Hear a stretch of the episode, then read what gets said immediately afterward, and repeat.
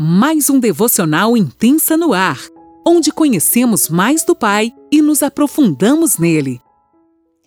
Olá, bom dia! Mais um dia se inicia e eu, Lani Nola, falo com você de Criciúma, Santa Catarina.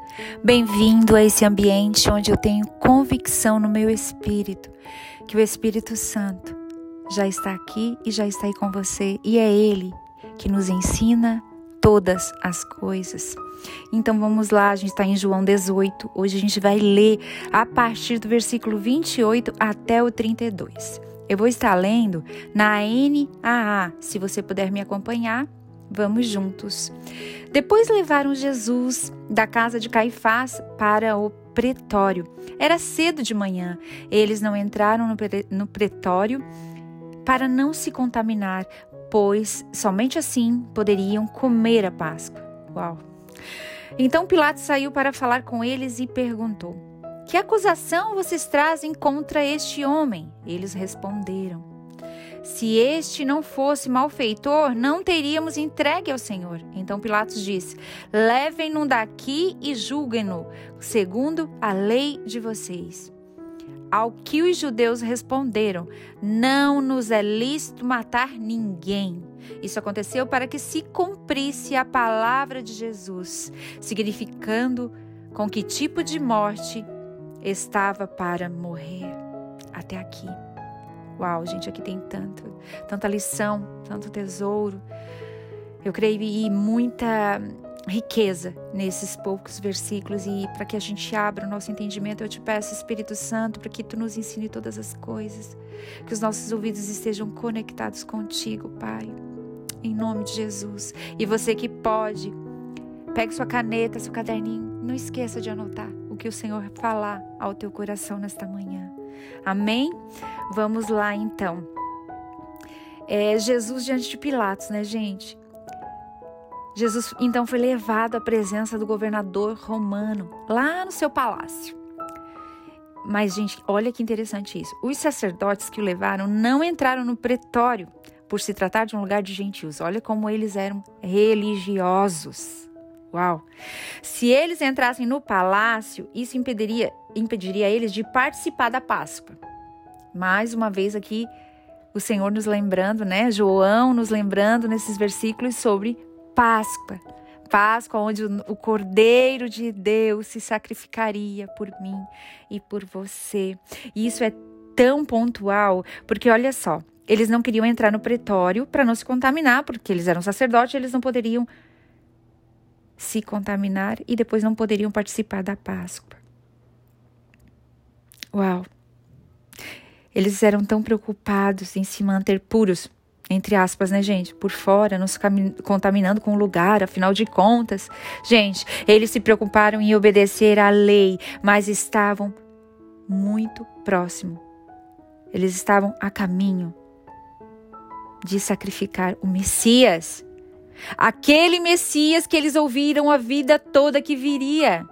Olha como a religião, por vezes, nos cega Muitas vezes a gente diz: eu não vou fazer isso, não vou fazer aquilo, é, mas muitas vezes tem coisas em nós que ainda são parecidos com esses fariseus, com esses religiosos. A gente tem que olhar para a nossa vida verdadeiramente.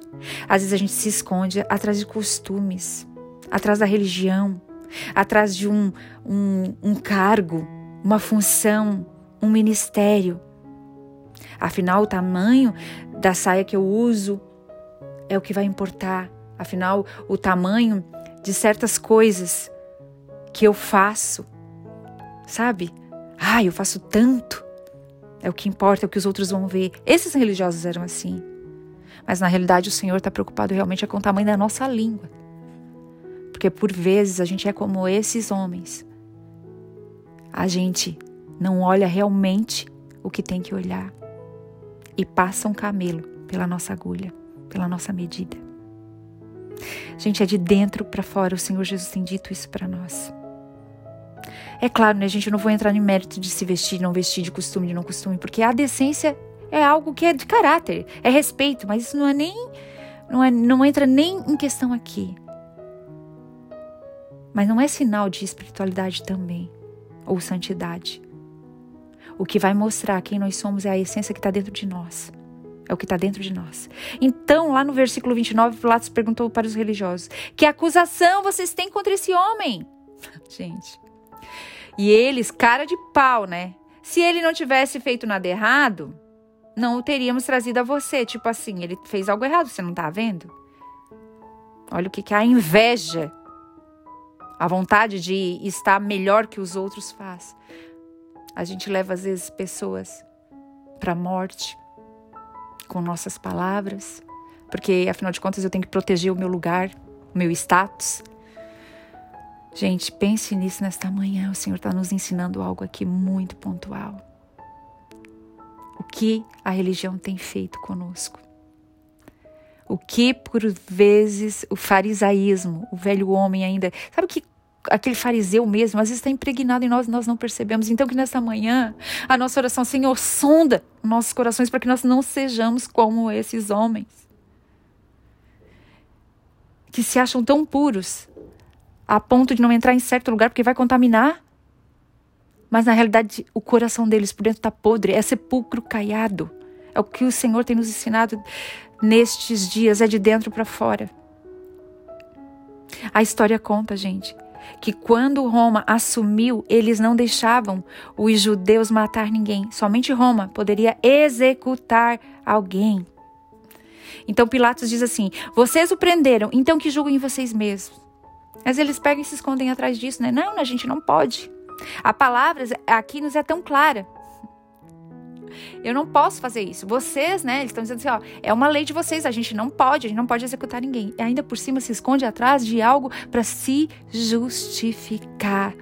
E dizer, tipo assim, foi eles, não foi nós, né? Mais ou menos assim, eu vou usar isso, afinal é uma lei deles.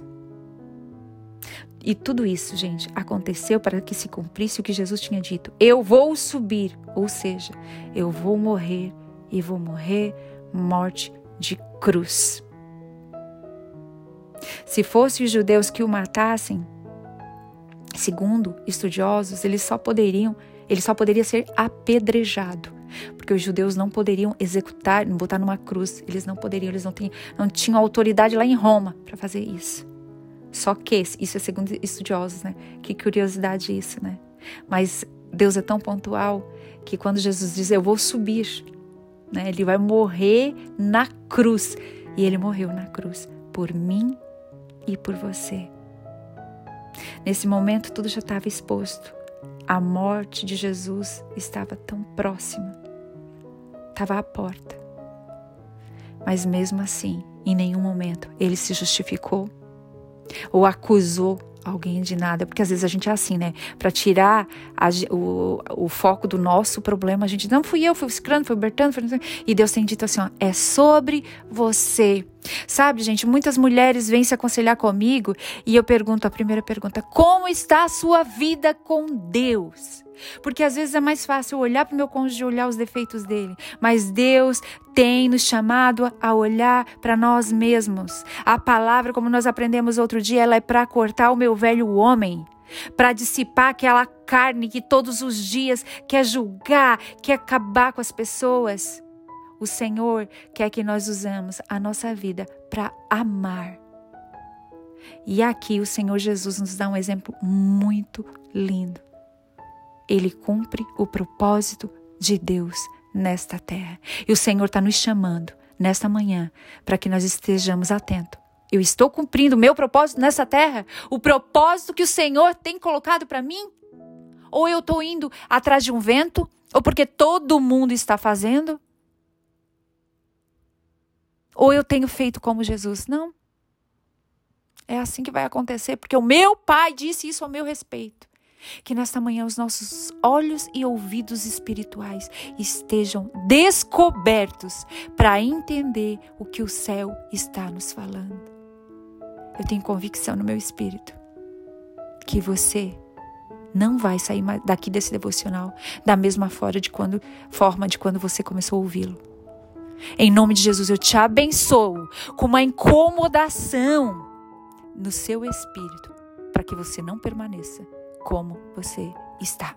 Eu profetizo sobre a tua vida fome e sede do Espírito Santo, fome e sede da presença de Deus, para que você rompa e cumpra o propósito de Deus nesta terra. Em nome de Jesus. Amém.